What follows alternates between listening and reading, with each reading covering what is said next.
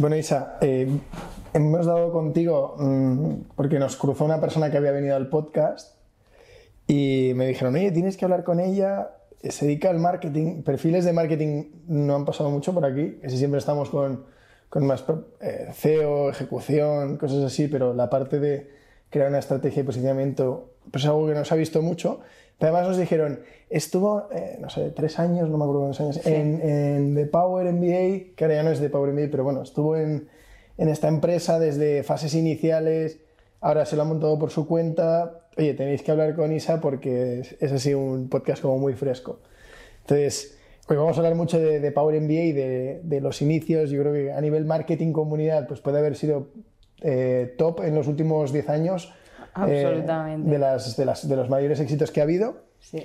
Y luego, como ahora esa, esa, esa, cápsula de conocimiento que llevas en ti la has montado como My, My CMO, que es, es una persona que, que, ayuda a otras empresas con los mismos retos, uh -huh. pues oye, vamos a hablar de, de, todo. Pero, pero bueno, bienvenida al podcast y, y no sé, cuéntanos quién es Isa. Pues oye, en primer lugar, muchísimas gracias. Me hacía mucha ilusión. Además, han pasado perfilones por aquí. O sea, yo ya se había visto por, por LinkedIn. O sea, que, que, que, muy, muy guay estar aquí.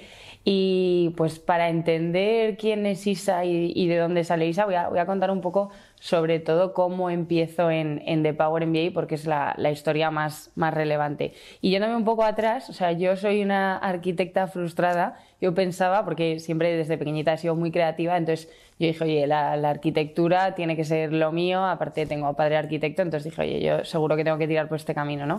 Y me di cuenta haciendo un año de arquitectura que claramente eso no era lo mío, porque yo soy de, de, estar en, en, muchos saraos y aquello era de estar solo, solo, solo en eso y dije, oye, pues me he equivocado y, este no es mi camino. Y entonces, eh, pues como muchísimas personas, decidí, oye, no sé qué hacer, pues voy a hacer AD, sinceramente, y esa es la historia, ¿no?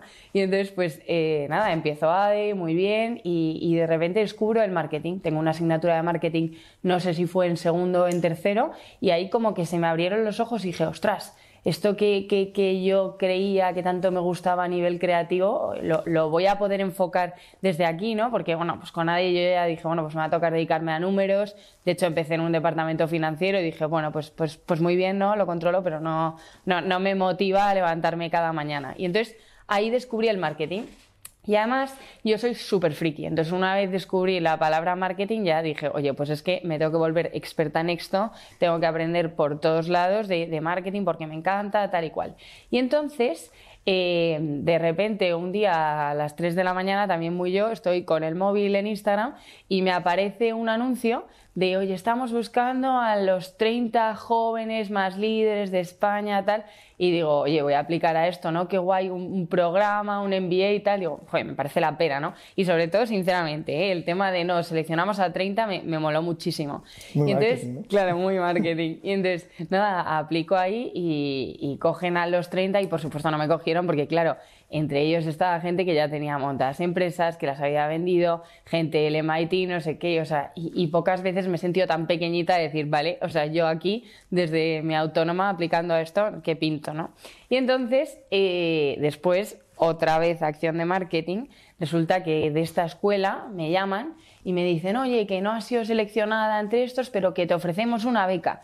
Y yo, ah, vale, sí, sí, ya, ya lo miraré. Yo ya, sinceramente, había perdido el interés, o sea, porque no me habían seleccionado entre esos 30 y hay un tema de orgullo que dije, no, esto ya no.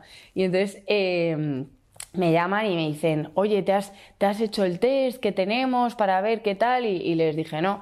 Y, dije, bueno, pues voy a hacer el test y ya de aquí al viernes me acuerdo perfectamente, os digo algo. Total, que me mandan el, el test por WhatsApp y me pongo a hacerlo, ¿no? Y era un test pues con preguntas pues de Lean Startup, de Océanos Azules, de Business Model Canvas, cosas así. Y entonces, eh, de repente, pues escribo a, a la persona que me lo había mandado y le digo, oye, que he sacado un 12 de 14 en el test, que ya te digo algo para el viernes.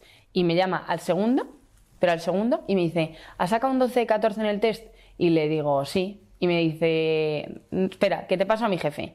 Y me pasa a Borja, que era el, bueno, que es eh, fundador de, sí, fundador de, de The Power. Y entonces me dice, oye, ¿has sacado un, un 12 14 en el test? No, no me lo creo. Y me empieza a hacer unas preguntas para ver si aquello era, era verdad. Y entonces eh, había investigado ya mi perfil y tal, y me dice, oye, pues nada, vente para acá Y le digo, ¿cómo que vente para acá? Sí, ¿dónde, dónde estás? Y le digo, no, pues en Alcobendas. Y me dice, venga, pues, pues vente. Y, yo pensaba que esto era una cámara oculta. Total, que nada, voy a, ahí, que era de Power, me siento 20 minutos con ellos y vieron que de verdad era una friki y que de verdad sabía porque me había investigado todo eso. Y me dicen, no, venga, em, empiezas a trabajar aquí en producto. Vas a hacer eh, el máster de marketing, los contenidos.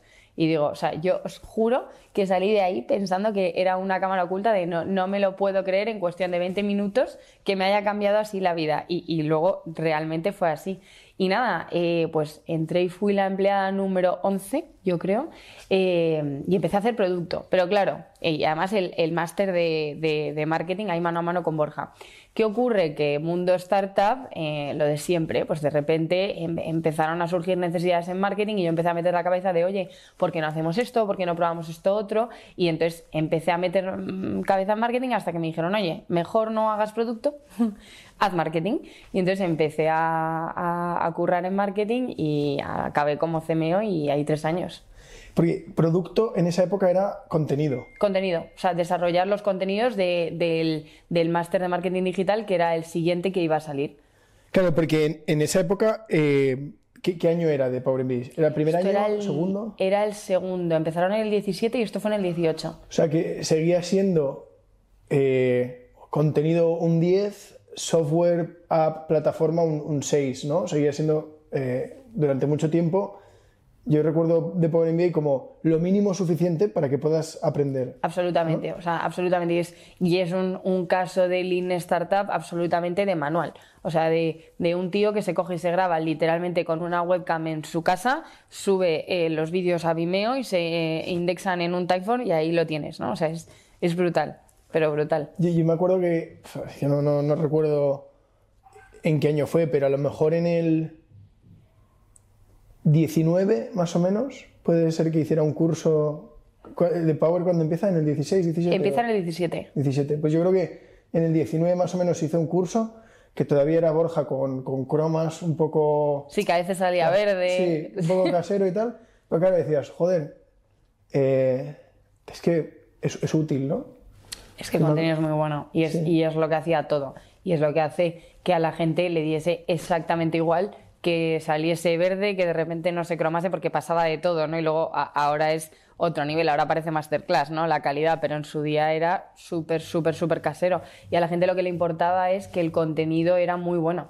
Y esto cuando, desde el punto de vista del marketing, esto se, se entendió rápido, ¿no? O sea, vosotros sabíais, a mí me recuerda un, youtuber, que se llama Casey Neistat, que es un tío así, que en Estados Unidos es muy, muy grande, que él te decía, mira, tú puedes, si la historia es buena, o sea, si, lo que estás contando en el vídeo es bueno, puede haber ruido de fondo y la cámara puede ser de poca resolución, porque la gente se va a quedar, si es interesante, ¿no?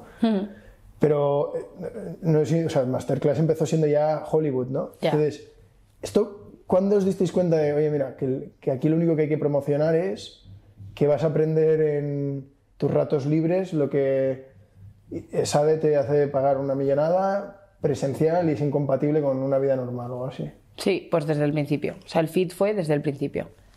O sea, porque estas, estos early adopters lo, lo entendieron muy rápido. O sea, y ellos precisamente, o sea, a los que iba de Power MBA no eran los que se estaban planteando pagar el pastizal de, de SAE o del IE. O sea, era gente que lo que buscaba era ese, ese conocimiento y, y lo entendió muy rápido y dijo, oye, es que me parece la pera con 15 minutos al día poder aprender estos conceptos sin absolutamente nada de bullshit. Entonces, el fit fue desde el principio. ¿Y, y cómo es esto? Porque me ha gustado mucho eh, la agilidad, ¿no? El, hostia, vente, eh, te contratamos. Porque esto ya, ya no es de startup, esto es de. Es, es un rasgo de personalidad de Borja Sí. o de quien estuviera, porque casi ninguna startup contrata así. De, no, no, absolutamente. O sea, absolutamente. Fue. Además, es que para mí fue brutal porque fueron dos personas, que fueron Borja y Rafa, que entendieron en minutos lo que nadie había entendido de mí en la vida. Pero en la vida. O sea, tú date cuenta que yo desde siempre he sido muy friki. en lo que yo considero que en el buen sentido de la palabra, de, de- investigar, de empaparme de todo. Y, y- y claro, todos los mensajes que yo había recibido siempre era de, pero ¿para qué haces eso? O sea, ¿qué necesidad tienes de tal? Y de repente, o sea, en minutos, unos tíos me conocen, eh, o, primero ven, ven el tema del test y tal, y en minutos mm, todo se valida y, todo tiene un sentido y es, o sea, fue la oportunidad de mi vida hasta el día de hoy, sinceramente. Y durante, durante bastante tiempo habéis sido poca gente, ¿no? Sí, ah, sí, sí, sí. Bueno, es que The Power es, es, es lean, o sea, es, es, la definición de lean, o sea, lo, lo llevan y ahora lo llevamos todos tatuado, o sea, ahí cada decisión que se toma es, es lean. ¿Cómo, ¿Cómo crece en volumen de usuarios, de facturación?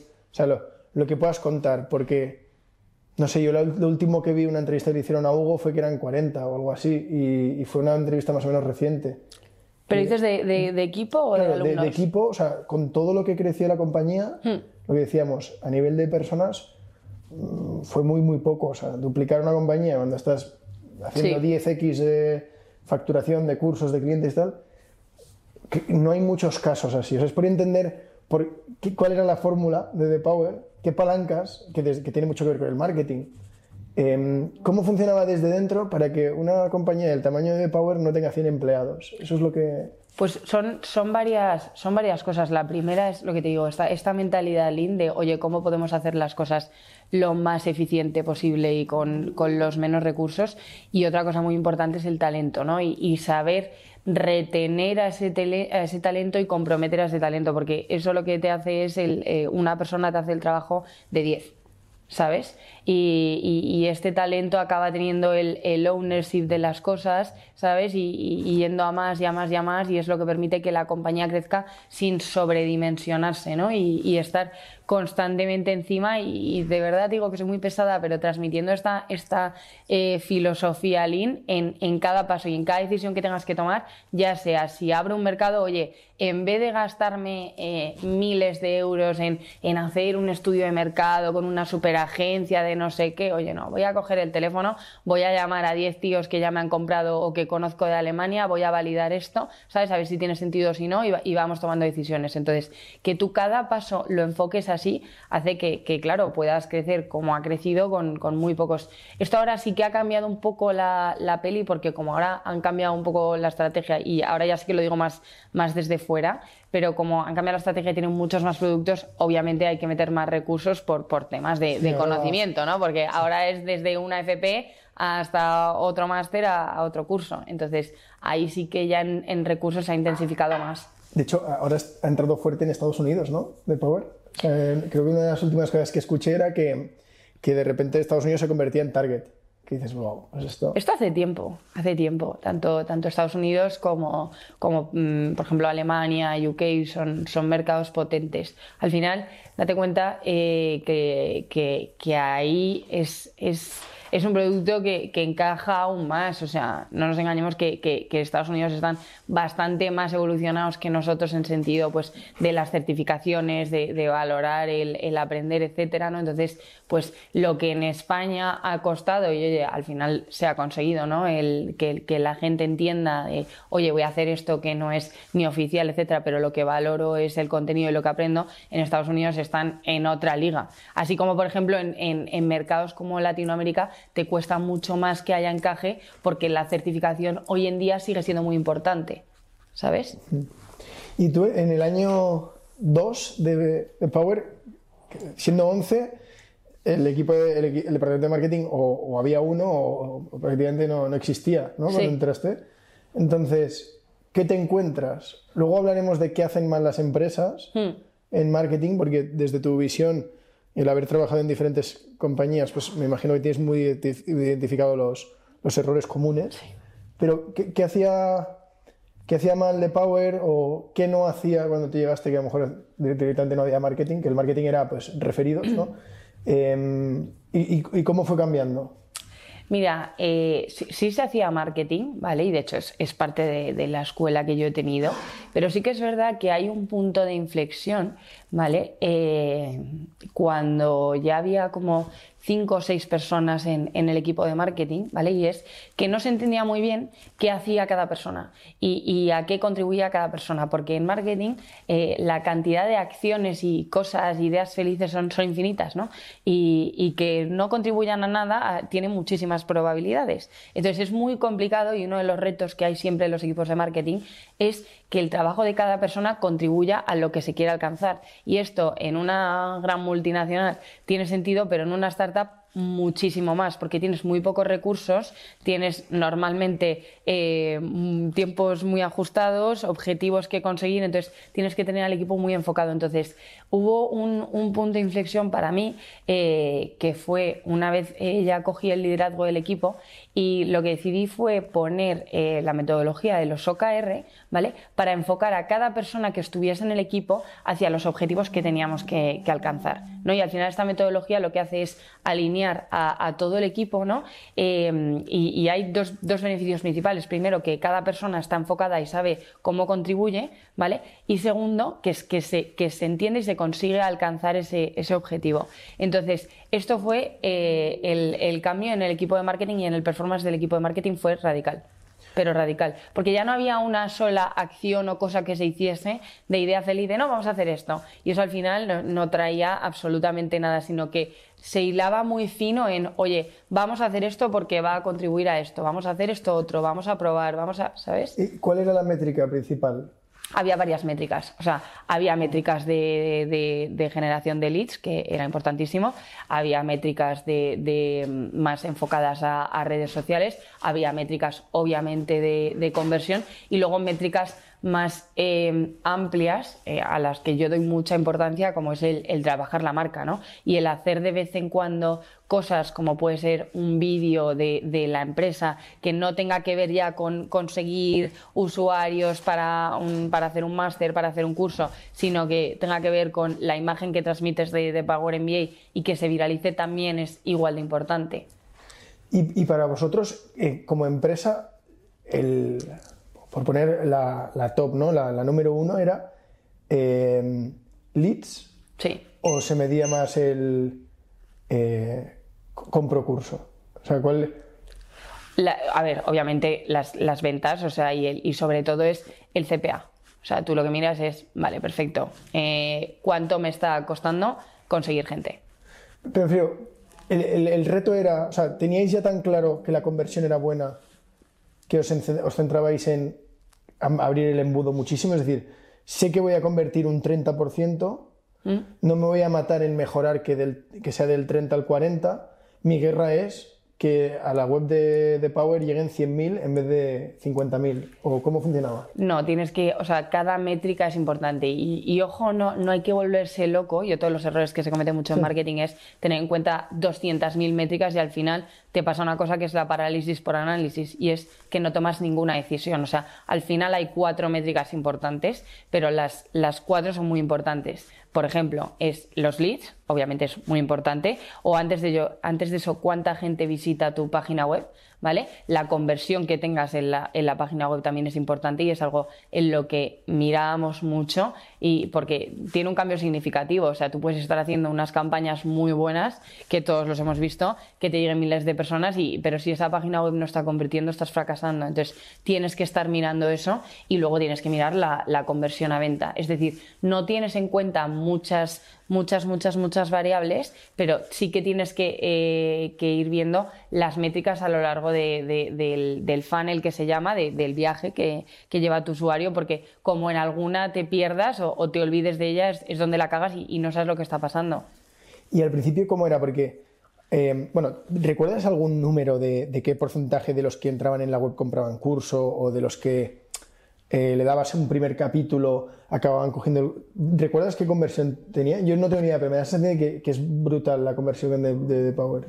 No creas, no creas. O sea, es que con la conversión se, cometen muchos errores, ¿vale? Y es, tú a un e-commerce le dices que tiene una conversión de un 3% y la gente se lleva las manos a la cabeza en plan, qué mierda, y, un e-commerce con un 3%, la conversión puede ser muy buena, ¿sabes? O sea, el dato que me has dado antes del 30, por ejemplo, yo tengo ahora mismo un cliente que tiene una conversión de un 30 y, me parece histórico, o sea, es que eso no lo había visto en la vida. O sea, también te digo, ¿De qué son tipo de- máquinas ¿Es de, o empujar. qué es? No, es, eh, es de formación. Ah, vale. Es de formación. Bueno. Es de formación. Está en buenas manos. Sí, sí, sí. Pero lo que te digo, que, que, que un 30 es, es una locura. Es una locura. O sea, una métrica razonable y buena es un. En, en formación, por ejemplo, son 10. Pero es lo que te digo, que, que en e-commerce cambia muchísimo la peli. ¿Sabes? Porque la gente entra muchísimo en tu página web para que te compre, tienen que entrar X veces y, y- y- muchas veces no es tan accionable como en algo de formación que tú rápidamente puedes decir, oye, te dejo este webinar, te dejo estas clases y entonces ya le tienes ahí atado al, al lead, sino que en un e-commerce muchas veces el, el tener ese lead magnet es más difícil. ¿Sabes? Puedes poner lo típico que pone todo el mundo, ¿no? De, oye, 10% en tu primer pedido y ahí ya consigues el email del tío, pero lo normal es que entre bastantes veces hasta que te acabe comprando y eso tú, se carga la conversión. Sí, de hecho, em, ¿cuándo empezasteis a hacer eh, orgánico, a hacer SEO, contenido? ¿Esto fue desde el primer día o, al- o en un equipo tan pequeño al final era, mira, vamos a hacer con- contenido para el curso, que bastante me absorbe ya?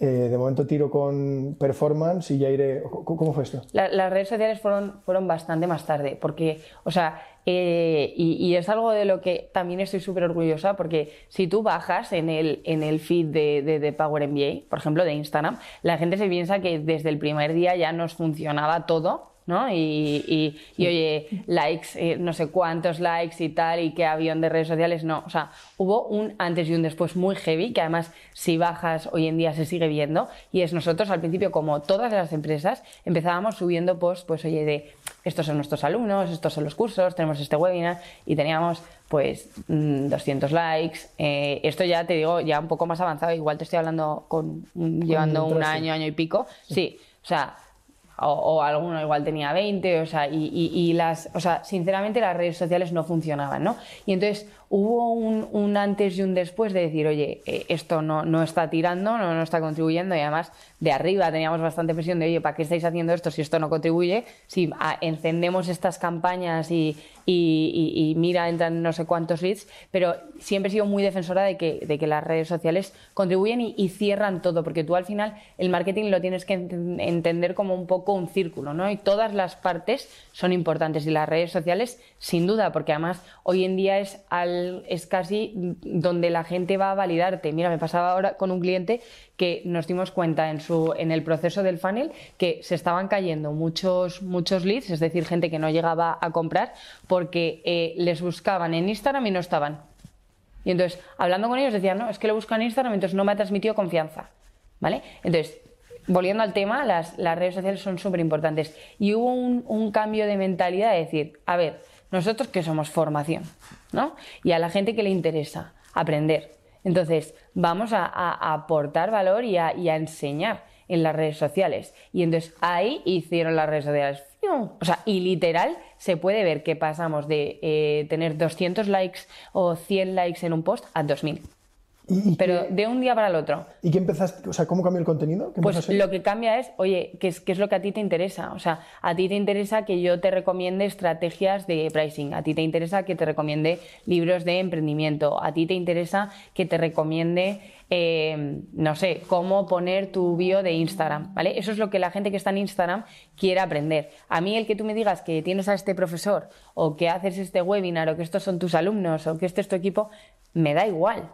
Me da exactamente igual, ¿no? Entonces, ese cambio de mentalidad de darle a la gente lo, lo que quiere fue brutal. Fue O sea, brutal. Que al principio esto me imagino que se hacía por miedo de decir, no, hombre, es que si le doy valor aquí no me va a comprar el curso. Claro, que esto es lo que piensa todo el mundo y es absolutamente lo contrario, absolutamente lo contrario. O sea, y aquí sí que lo he aprendido y, y- y lo tengo tatuado de los americanos. O sea, cuanto más valor aportes, cuanto más valor aportes, mejor.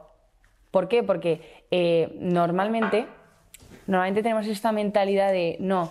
eh, me voy a guardar mis, mis contenidos para, para el curso, no sé qué es absolutamente lo contrario. Cuanto más aportes, eh, la gente va a pensar, oye, si solo mirando su Instagram, por ejemplo, he aprendido esto, imagínate si me compro el curso. De hecho, a mí me ha pasado con, con varios americanos de, de, comprar esos cursos y digo, ostras, llegas al curso y dices, si sumo lo que he visto en los emails, más las redes sociales, más el webinar gratuito de no sé qué, el curso ya me lo había hecho. O sea, no me han descubierto absolutamente nada bueno. Pero oye, son auténticas máquinas de vender porque tienen clarísimo esto, ¿no? Entonces, no hay que tener ningún tipo de miedo a, a, compartir, porque es, es al revés. O sea, la gente dice, oye, es que claramente confío, ¿no? Y sobre todo, que es o sea, también hay que tener muy claro qué es lo que tú quieres transmitir. Y si tú eres formación, la gente tiene que aprender contigo. Y, algo que, metimos y que es importante es, oye, la gente tiene que aprender en cada interacción. O sea, si mandamos un email, que la gente aprenda. Si hacemos un post de blog, que la gente aprenda. Si hacemos un post de Instagram,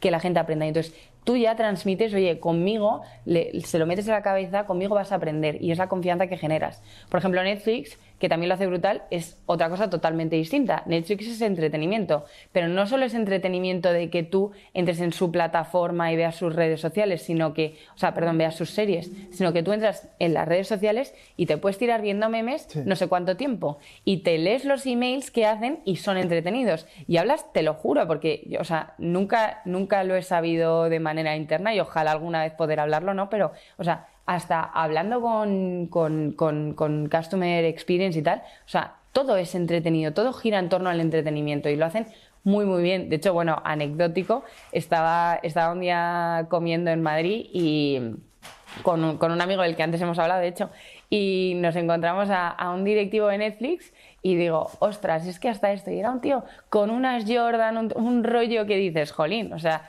un directivo de Netflix que te lo puedes imaginar con el traje, etcétera. No, todo lo contrario. Digo, es que de verdad que esta empresa lo tiene súper bien hecho. ¿no? lo que decías, eh, hace un par, no me, no me, lo he leído, pero dicen que es, pequeñito, es un libro pequeño amarillo que desde hace unos días se lo he visto a varias personas, que se llama Show Your Work y va justo con lo que tú dices, eh, la idea de, oye, eh, divulga, ¿no? O sea, hmm.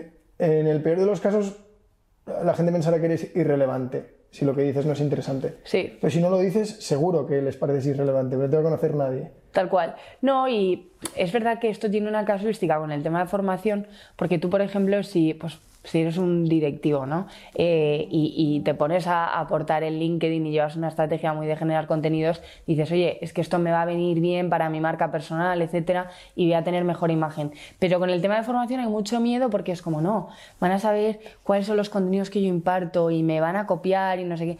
Todo lo contrario. O sea, es que es todo lo contrario. Oye, si te copian, pues eh, bienvenidos. O sea. Y, todo esto que es branding de, bueno, al final hacer marca, marca de la empresa, crear un relato y demás. ¿Todo esto se puede hacer con poco dinero? Sí. La gente piensa, es que esto es muy caro. Seguro que lo que están escuchando lo que sí, sí, esto es muy caro. No, no, no, lo es. No lo es. o sea, eh, por lo menos en la época en la que entras, si por, lo que hemos, escuchado de la historia, de Power se autofinanciaba. Absolutamente, desde el día uno. Hasta muy tarde no ha habido inversión externa. Mm. Entonces, claro, esto es un punto importante porque teníamos el ejemplo de Netflix y lo primero que la gente piensa es, ya, bueno, si tienes ahí un, una alfombra roja de, de, ads, de paid y gente creando contenidos, es muy fácil ser relevante. Pero, ¿cómo se estructura esto cuando sois 11 y lo que ganáis depende de lo que vendéis? Claro.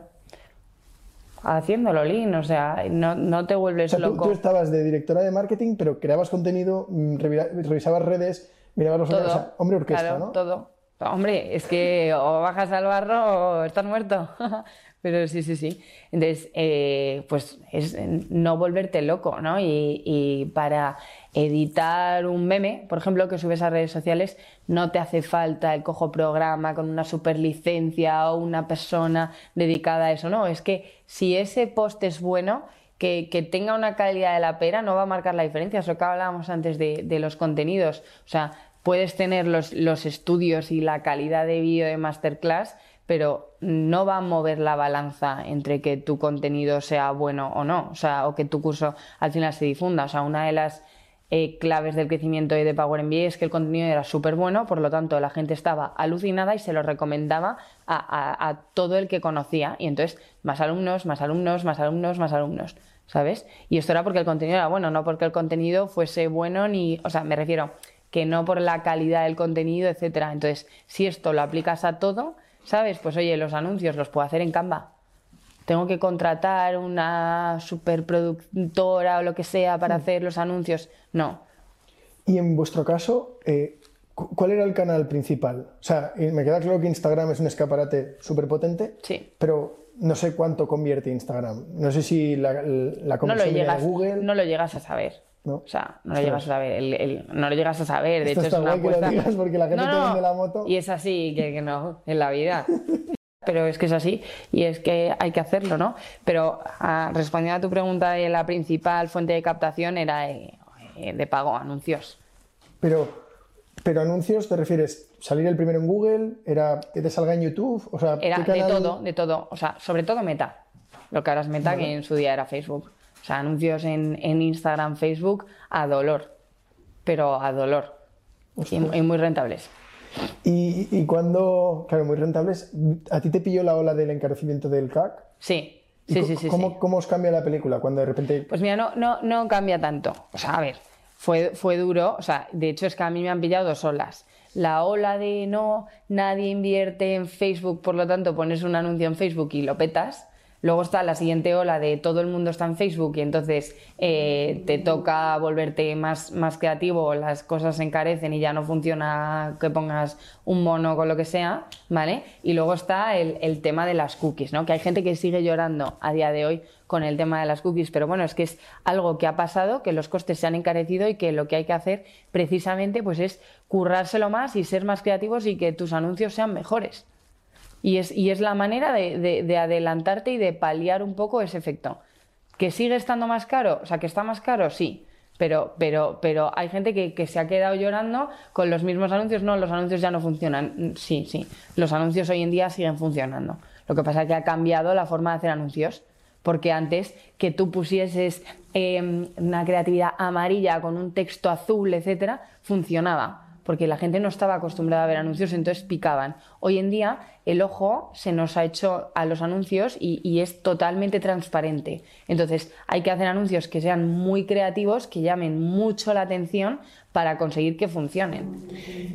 Pu- ¿Puedes explicar esto de las cookies? Que creo que a lo mejor es algo que la gente no, no está tan familiarizada con el- qué ha pasado con las cookies antes y después y cómo te afecta en tu marketing. Vale, pues con las cookies lo que ha pasado es que ahora la gente puede aceptar el no tener cookies, por lo tanto tienes muchos menos datos, por, por explicarlo de una manera muy sencilla, ¿vale? Y entonces llegas a, llegas a menos gente y entonces todos los costes se encarecen, básicamente. ¿Y tú crees que una empresa puede, eh, o sea, al revés, hasta dónde se puede escalar solo con orgánico? Solo con orgánico depende. Es que de- de- depende de las bases que tengas. O sea, yo, por ejemplo, tengo un cliente que, que con orgánico, que es, que es Mr. Avey, la- una marca de moda, que con orgánico es un avión, porque tiene una base buenísima que viene de, de, de Thomas Lasso, ¿no? Entonces, al final, eh, a nivel orgánico ha crecido increíble, ¿no? Pero luego hay, hay empresas que es imposible que arranquen con orgánico, por mucho que lo intenten y que tengan una visión súper romántica, ni de coña. ¿Son de ¿sabes? Power MBA 100% orgánico? ¿Habría sido viable? ¿Pero habrían tardado muchísimo más? ¿O qué opinas? Pues mira, no, no te sé decir, porque es verdad que hay- hubo una particularidad muy fuerte y es eh, el sentimiento de pertenencia, los amantes de la marca de Power MBA que había y lo que lo recomendaban. O sea, nosotros preguntábamos y el 40% de la gente te decía, me lo ha recomendado un amigo. Que luego, obviamente, no es simplemente me lo ha recomendado un amigo, sino que esto funciona así. Y por eso digo que el marketing es un círculo, porque tú estás en una mesa cenando y te dice un amigo, oye, este curso es la pera, me ha encantado. Y entonces tú al día siguiente te impactan en un anuncio o ves algo en Instagram y tal y acabas comprando. Entonces todo contribuye y por eso tienes que estar un poco en, en todo, ¿no? Pero, pero mm, es verdad que a nivel orgánico, igual no tan hormonado, como hicimos con, con la parte de los anuncios, pero sí que podría haber tenido mucho crecimiento, sobre todo por lo que te digo, porque había verdaderos amantes de la marca, la comunidad se trabajó muy bien y, y había mucha recomendación. Que es, mira, justo es una de las cosas que siempre he querido preguntarles, porque ya venían de haberlo hecho en, en 20, de forma más o menos indirecta, pero venían de haber sido capaces de crear una comunidad Hmm. y lo hicieron con, con un tema totalmente distinto. O sea, Sí. un- crear una red social es hiper difícil. De hecho, en España tenemos, yo creo que un caso de éxito. Ya. Ya veo mucha gente intentando, bueno, Virreal ahora también, que es español, pero que todo el mundo intenta hacer una red social y a nadie le sale. Sí. Eh, y luego llegan a, a un entorno de, de formación, que, que, en esa época la formación era aburrida. O sea, ahora ya hay, hay, mucha gente haciendo marketing guay con formación digital y demás, pero cuando, cuando empecé Power Me era un, era un rollo, era casi una obligación. Sí. Y, y crear una comunidad, yo, yo es el recuerdo que tengo de la, las fotos estas de la casa, eh, que Sí. era un mega chalet y todo el mundo La con las pera. camisetas. Hostia, si tuvieras que intentar descifrar la receta para llevártela, ¿qué, qué veías? primero que el, que el contenido era increíble, ¿vale? Y, y vuelvo a ser pesada con esto, o sea, tú llegas y te compras un, un- un supuesto MBA de, de 500 euros y entonces tus expectativas son muy bajas. Y dices, oye, la realidad, bueno, me va a costar 500 euros, voy a ver con esto. Y llegas y te encuentras semejante avión y dices, oye, es que, o sea, la gente le, le faltaba tatuárselo. O sea, eh, eran súper, súper, súper amantes. Entonces, ¿esto qué es lo que hizo? Que la gente tuviese un sentimiento de pertenencia que ya era bastante fácil movilizarles y decir, oye, vamos a hacer este evento, vamos a hacer esto otro, veniros para acá, ¿sabes? También la gente no, no lo pensaba. Y un poco, eh, lo- también lo que se ha hecho muy bien es eh, no pensar solo en digital. Es decir, yo soy una, y- y esto es el error que cometen la gran mayoría de empresas, ¿no? Yo soy digital, entonces tengo cursos que son online y entonces me voy a quedar ahí y ya está. Pero que tú le digas a la gente que le ves en un evento en, en Madrid, en Príncipe Pío, y que tengan un evento donde te ponen cara, donde te ven, la gente flipa con ese tipo de cosas, es muy, muy, muy agradecido, ¿no? Y es, y es de verdad donde te la juegas y donde creas unas conexiones con, con tus clientes brutales. Entonces, esa palanca y el, y el activar esa comunidad y empezar también a, bajar la tierra y a, poner cara y, a ponerle sitios físicos a algo que era online y elevado y que, estabas en tu casa, pues funcionaba muy bien. Entonces son las dos cosas, que por un lado el, contenido fuese muy bueno y que la gente lo amase y, lo recomendase y estuviese encantado con ser parte de Power MBA y luego haber dado con, esa palanca de activar la comunidad. ¿Cómo eran? Claro, porque mira, hasta ahora que decías, yo pienso, sí, bueno, casi todas las empresas hacen eventos, pero no es lo mismo ese evento de principio pío que ir a una feria y poner un stand, ¿no? Que No. la gente por, Claro. por evento piensa, sí, sí, sí, yo estoy en el offline, estoy en el físico, he puesto, he puesto un stand y he repartido flyers. O sea, Vete y tómate una, cer- una cerveza con tus alumnos. Eso, eso es un evento. Eso es a lo que, lo que te iba a preguntar.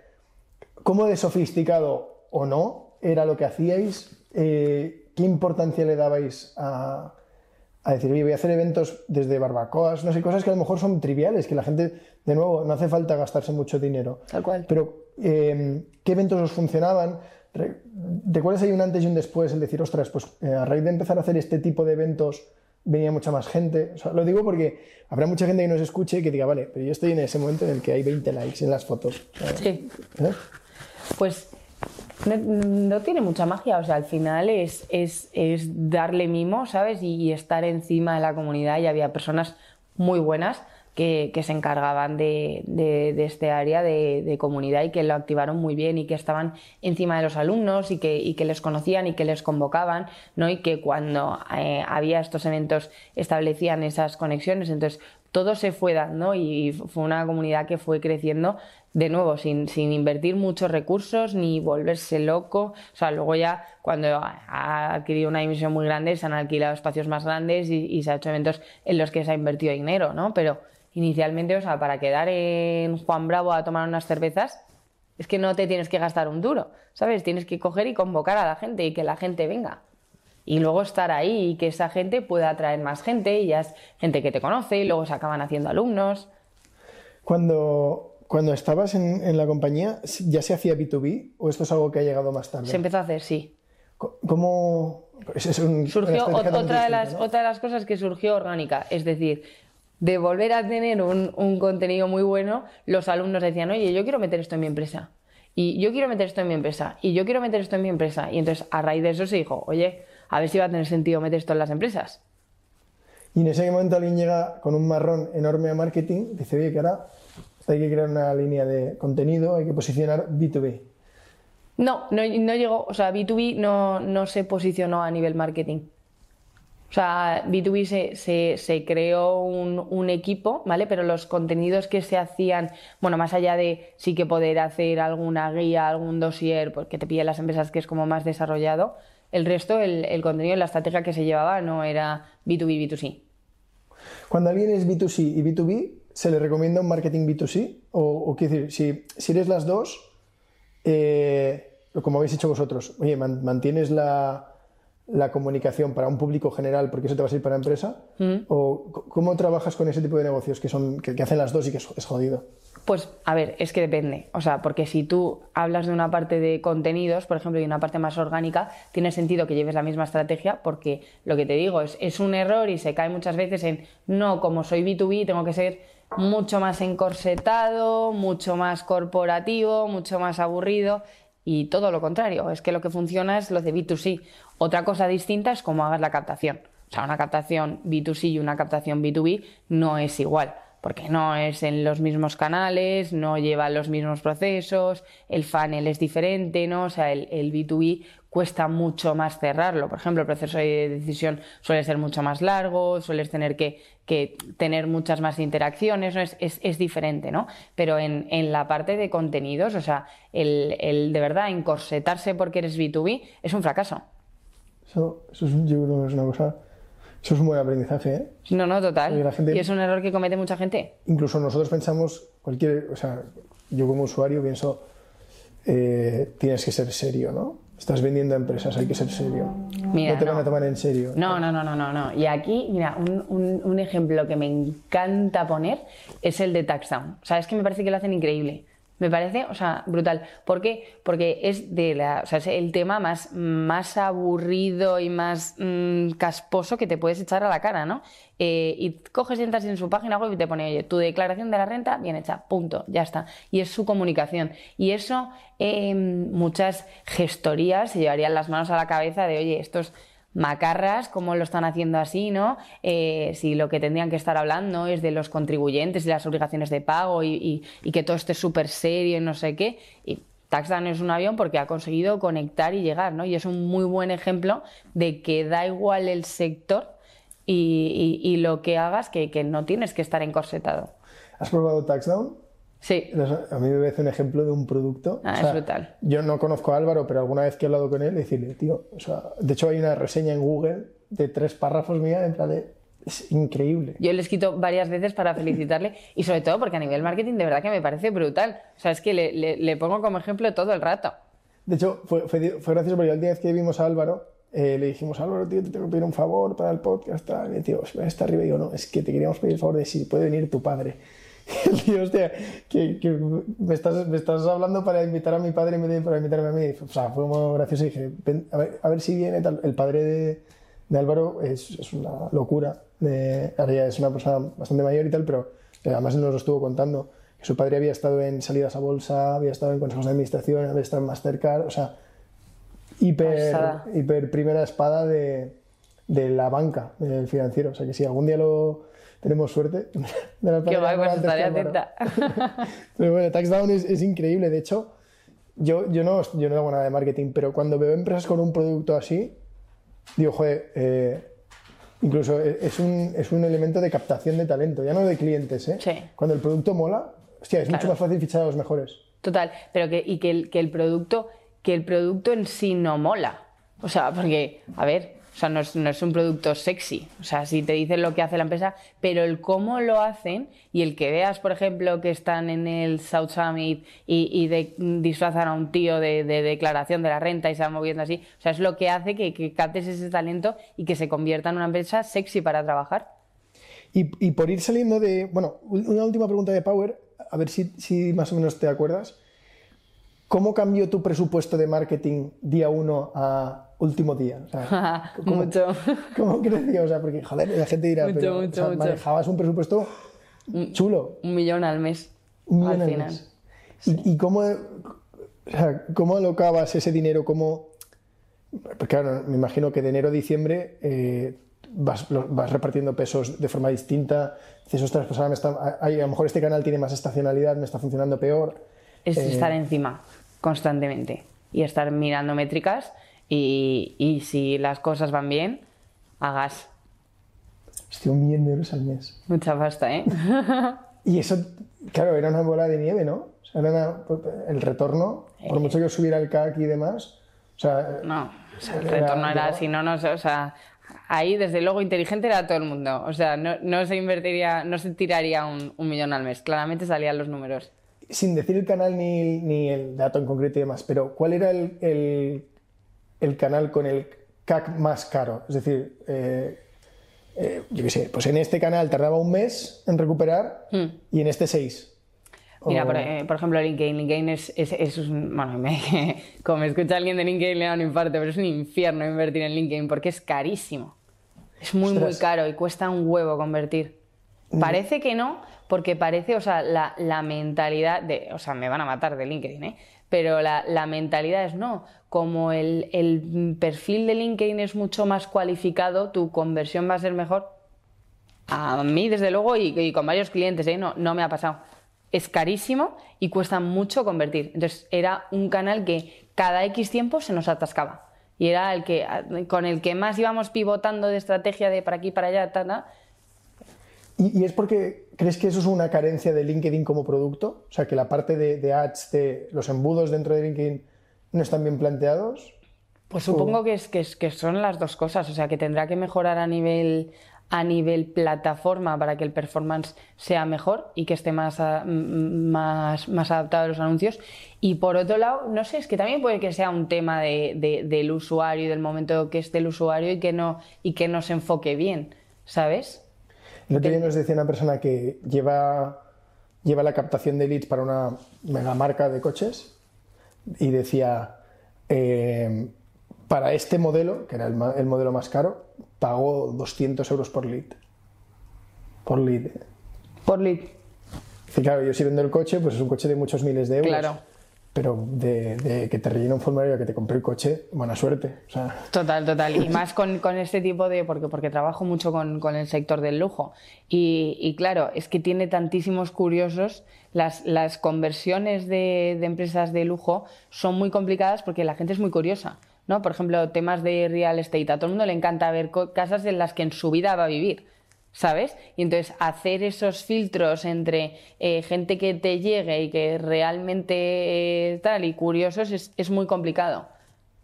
¿Y recuerdas más o menos cuánta gente se podía, podía comprar un curso en un mes normal? O sea, hace, hace unos años. cuando Mucha gente, mucha gente. Pero el, el orden, el orden de magnitud es... Yo me fui con, eh, creo que había ya sesenta y pico mil alumnos en tres, en tres años o así, pues he echado números. Claro, o sea, vosotros consideráis eh, alumno a alguien que haya completado un curso, ¿no? O sea, que no tiene por lo qué estar, ah, Pues no tiene por qué estar activo, o sí. O gente que actualmente le quedan... Está pagando un curso de un año, le queda... Alumnos, eh, gente que compra el curso. Pero digo, es, ¿puede ser alumno alguien que ya ha terminado o alumno es alguien que está con un curso activo en la plataforma? No, que eh, puede ser que ya ha terminado. Bueno, pero aún así 20.000 entre... O sea, 20.000 por año, ¿no? Está muy bien. Hostia, es que es, es brutal. Han compartido cifras, o sea que más o menos la gente sabe cuánto llegaba a facturar Sí. eh, de Power y demás, pero, pero lo que no sé si habían dicho era más o menos la magnitud de los presupuestos de marketing. Yo me acuerdo una vez el... Sí, lo dijo Quique en un... ¿Lo dijo? Lo dijo Quique, uno de los fundadores puedes- en un te podcast. te puedes y además mojar, estaba ¿eh? en el título, entonces dije, bueno, ya tengo banda ancha para decir esto. Todo lo que han dicho lo, lo- te puedes mojar. Sí, Pero yo me acuerdo, como esto solo había visto un ejemplo, y era Holdet que antes de vender a, a Bernard Ripoll le hacía una entrevista y decía, eh, hemos empezado el, me- el año en, no sé, 100.000 y vamos a ir incrementando el presupuesto en marketing hasta diciembre que acabaremos invirtiendo un millón de euros. Hmm. Y él decía, no se mojaba mucho, en esa época era sobre todo Facebook, pero él decía, eh, por cómo es ahora, todo lo que yo invierto es una bola de nieve y lo voy a, lo voy a amortizar. Holded, por ejemplo, también lo ha hecho muy bien, pero muy bien a nivel orgánico. O sea, la estrategia de contenidos de que buscas lo que sea en Google y te aparece un post suyo, lo han hecho muy bien. Claro, porque eso es una cosa, en tu, en tu caso, entraste y había, no sé, uno o dos cursos, cinco, si no sé cuántos Uno. había, uno, ¿no? El de Solo el empresa, MBA, con el sí. que empezasteis. Hmm. Cuando te vas, el abanico, o sea, no, no es como el de ahora, que ahora ya puedes formarte en lo que quieras, pero, joder, había crecido. Entonces pienso, eh, seguramente la intención de búsqueda de MBA digital o MBA online tal, es, es muy baja. Entonces, ¿cómo, cómo empiezas a, a cocinar el, el lead, por decirlo de una manera, cuando estás tan lejos del punto de venta? Pero eso es lo mejor. O sea, cuando vas a, no clientes, porque de Power MBA iba a no clientes, porque realmente el que buscaba ese MBA digital generalmente no era target de, de Power MBA. De Power MBA iba a no clientes, entonces ahí tienes un, un reto enorme, ¿no? Y es, y es la maravilla de, joder, es que tu, tu mercado es muchísimo más amplio. Porque, porque lo que tienes que hacer es despertarle la necesidad y decirle a una persona, oye, ¿tienes el gusanillo de emprender? Y entonces, ¿cuánta gente hay que tiene gusanillo de emprender? Y entonces ya con esa persona conectas. Y luego, pum, pum, pum, pum, pum, y te acaba comprando. ¿Sabes? O te estás, sientes que estás estancado profesionalmente. ¿Cuánta gente? ¿Cuánta gente siente que está estancada profesionalmente? Infinita. Entonces, luego ahí, o sea, y es, y es lo precioso de cuando vas a, a no clientes, ¿sabes? Es que es lo que decías de Holded. Holded a lo mejor te aparece cuando buscas, no sé, eh, calculadora y RPF. Claro, ¿sabes? claro, claro. Eso sí que se busca bastante. La gente dice, oye, ¿cuánto me va a quedar? No, por, por neto?". eso lo han hecho, por eso lo han hecho bestial. Porque es que no hay cosa que busques siendo autónomo, etcétera, que, que no te aparezcan ellos. Cabrones, ¿eh? Sí, sí, lo han hecho muy bien. Bueno, en vuestro caso el orgánico también tenía un peso enorme. O sea, hemos hablado mucho de Sí. cuánto pagáis y tal, pero que no se le quite mérito. No, no, no, no, eh, no. Eran un avión, las redes sociales. El referido y, el- tal. Sí. Yo, hice, y tal. yo hice el curso porque un amigo me lo dijo. Y hay más gente aquí con nosotros hoy que, que hizo el curso porque otros. Que decir que. No, no, mucho. El, el 40% de la gente decía que, que es lo que te digo, que a ti te lo diría tu amigo y no es isofacto lo compras, sino que habría bastantes cosas. Para empezar, que perseguíamos mucho en performance. O sea, a mí había gente que me decía, o sea, es que ya tengo miedo de que me aparezcáis en los cereales. O sea, dejad de perseguirme. Y yo, no lo voy a hacer porque funciona muy bien, ¿sabes? eh, estoy aquí con el OKR como para dejar de. No, no, no jodas. O sea, además, o sea, cercanos y tal, pero ¿cómo sois tan pesados? No sé qué. ¿Te aguantas? ¿Te aguantas? Porque ah, no haber entrado en la página web. Bueno, mira Globo. Ojalá Globo tuviera los márgenes que tiene Power MBA, pero, pero Globo es así. O sea, no, no voy a dejar de hacer marketing ni en el año 8. Tal ¿sabes? cual. Oye, pues saliendo de Power MBA, eh, emprendes. Emprendo. Y, Es que no querer emprender ahí era imposible. Si pasaban todos los emprendedores y, y todos los casos de éxito, de fracaso, de no sé qué, o sea, no tener ganas de emprender ahí. O sea, yo creo que hay muy, muy, muy, muy pocos empleados de Power MBA que no quieran emprender, porque es que ha sido la mejor escuela. ¿Y cómo es? O sea, ¿cuán- ¿cuándo, ves que hay un problema? O sea, ¿esto es orgánico? Gente que te pide consejo porque te ve hacerlo. eh, al revés, empiezas desde frío con una visión porque crees que lo que falla en The Power MBA le falla a más gente. O sea, No, eh, es, es totalmente orgánico. O sea, yo estoy. O sea, por un lado a mí ya me empieza a crecer ese, ese gusano que acaba siendo una tenia de, de quiero emprender, ¿no? Eh, y, y por otro lado, a raíz del el marketing de The Power, me empiezan a pedir em- empresas, sobre todo startups, eh, ayuda con marketing. Y entonces digo, jolín, es que están cometiendo los mismos errores todas. ¿No? Entonces se dio orgánico el, el decidir montar MyCMO, eh, porque básicamente MyCMO lo que hace es transmitirte básicos de marketing que son los que hacen que las cosas funcionen. O sea, hoy en día se nos ha ido la olla, literalmente, con, con todas las herramientas y el tema digital, y ahora con la IA ni te cuento, ¿no? Y entonces nos hemos vuelto autómatas de vernos tutoriales y de aprender herramientas, pero no pensamos. Y entonces, el no pensar hace que vayamos dando palos de ciego y que las, las cosas no funcionen y, pensemos que es culpa de la herramienta y es culpa nuestra de que igual hay cosas tan básicas como conocer a nuestro cliente o saber cómo habla que no hacemos. ¿no? Entonces, MyCMO surge de, de eso, de oye, quiero transmitir estos básicos de, de, marketing porque de verdad que hacen falta a todas las empresas. Y de hecho luego mi sorpresa fue eh, que con la, sobre todo con la parte de formación, yo empecé muy enfocada en el mundo startup porque es en el que he crecido sobre todo profesionalmente y el que más me motiva en sentido de que tú haces algo en una startup y a las horas casi ves, ves el impacto y el, y el resultado y se ejecuta, ¿no? Y yo soy muy ejecutora, entonces es muy agradecido en ese sentido. Pero claro, mi sorpresa viene cuando de manera orgánica eh, gente de corporaciones más grandes me piden ayuda eh, y, quieren asistir a uno de, mis cursos y se les abren los ojos exactamente igual porque saben que se han olvidado de esos básicos exactamente igual que el de una startup. ¿Sabes? O sea, hay dos partes, ¿no? Una es que eh, que entras en el equipo y la otra es que formas directamente a, la, a Hay dos equipos que ya funcionan. O sea, MyCMO surge de yo me encierro y digo, oye, ¿cuáles son los básicos que quiero transmitir a las empresas? Y, y me encierro literalmente un mes y medio a crear toda la metodología. Eso es, ¿Vale? es- es Borja, ¿eh? ¿Eh? Sí, sí, sí, sí, total. me, me encierro, o sea, pero vamos, eh, todos los días en, en- en un Starbucks ahí metida y entonces eh, con, con un café además pedido a las 8 de la mañana hasta las 3 de la tarde, que luego ya me iba por vergüenza y, y- y me encierro a crear la metodología. Y entonces, claro, yo al principio salgo al, al mercado con, oye, voy a llevar esta, esta formación. ¿Qué ocurre? Que como el sector al que me dirijo es el de la startup, eh, la startup en general, esta parte solo de formación no le vale, sino que lo que quería era un acompañamiento. Entonces surge un híbrido de decir, vale, estupendo, me, parece muy guay, porque aparte me motiva el durante unos meses trabajar contigo, hago como de CMO externo y te implanto esta metodología, ¿no? Eh, porque además yo, o sea, soy muy defensora, eh, y, algunas agencias me, odiarán, con, con otras trabajo, ¿eh? pero soy muy defensora de, de los equipos internos, ¿vale? Y en, sobre todo en el mundo startup, pero en general en cualquier empresa, tiene que haber gente en marketing que se levante y se acueste pensando en el marketing de la empresa. Tú puedes externalizar determinadas cosas, pero el core tiene que estar dentro. Por lo tanto, yo quería formar a, esos equipos internos y, y lo que hago a través de MyCMO es, oye, estoy durante unos meses contigo, lo que tengo en la cabeza te, te lo meto a, a fuego y ya me retiro, ¿sabes? Y, y el aprendizaje se te queda dentro. Porque también el error cuando tú externalizas las cosas es, puedes encontrar una agencia que sea buenísima y hay, y hay muchas, ¿vale? Y, y te, hacen, te hacen las cosas increíbles, pero si de repente pasa lo que sea con esa agencia, vuelves a la casilla de salida, no tienes ningún tipo de aprendizaje dentro, Sí, ¿sabes? sí, sí. De hecho, mira, justo esto, yo lo estoy escuchando a, a Bernat, el de, el. Eh, dio una visión, o sea, lo, lo fácil, como lo comentábamos antes de empezar a grabar, lo fácil es decir, no me gustan los consultores, porque las pelis han hecho mucho daño, ¿no? La gente se imagina Sí. PowerPoints, humo, algo muy caro y tal.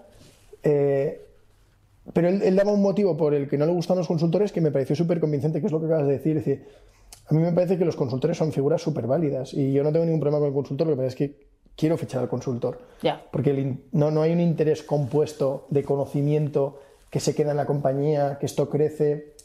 Lo que pagas es efímero, ¿no? Entonces, aunque sirva, aunque me hagas la estrategia de mi vida, el hecho de no tenerte y no generar una masa de talento más grande es Sí. lo que me da pena. O sea, lo- pero no es nada, o sea, no es como que piense que no son válidos. Sí, no, total. Y, y, joder, dije, hostias, es verdad, es, la putada es que aunque te ayuden, eh, te- se van.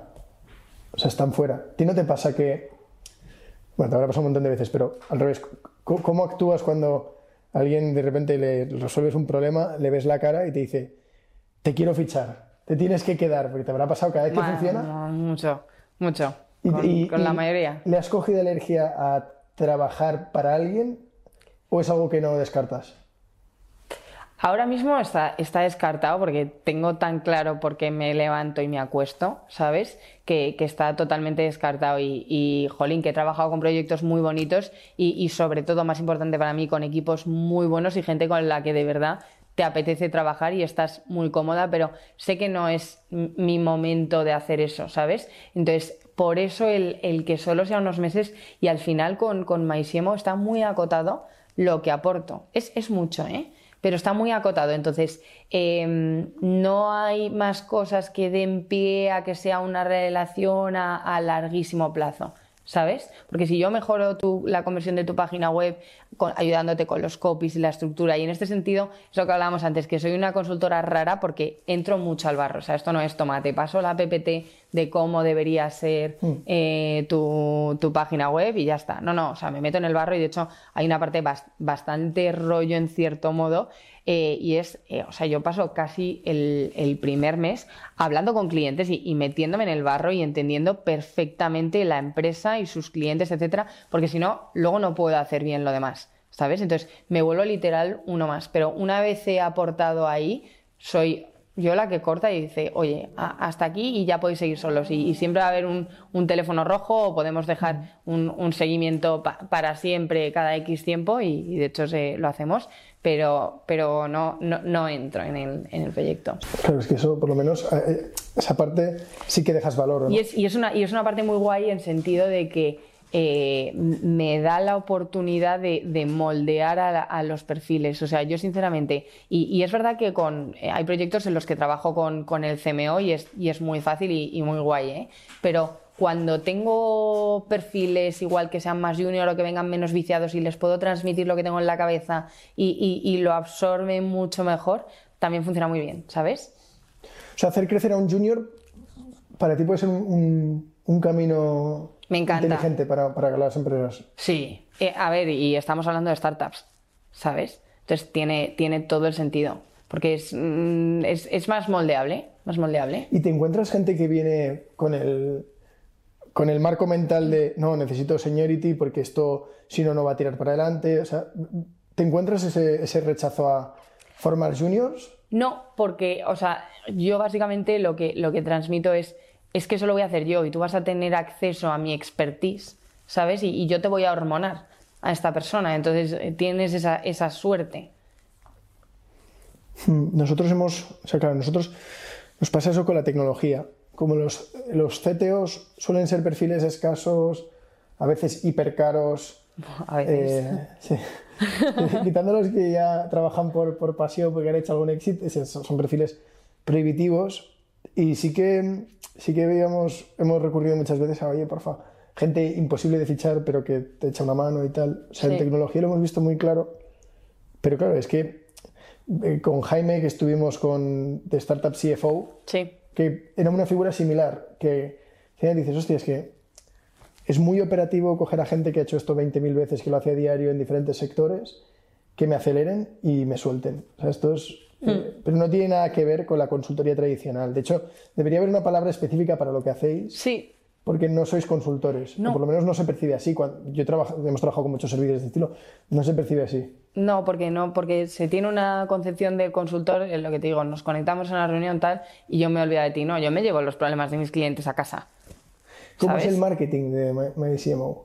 ¿El qué? ¿Cómo es el marketing de tu marca? O sea, ¿Cómo se comunica lo que haces? Precisamente por eso, porque tu reto es que no me encasillen en soy un consultor o que no me encasillen en eh, esto solo sirve para startups. Porque lo que me decías, me parece muy interesante que empresas más grandes hmm. eh, acudan a, este tipo de proyectos. Pues ahora es un, es un marketing de momento muy orgánico. O sea, todo viene por, por boca a boca, o sea, no hay captación proactiva de proyectos. Gracias a Dios, de momento no, no me ha hecho falta.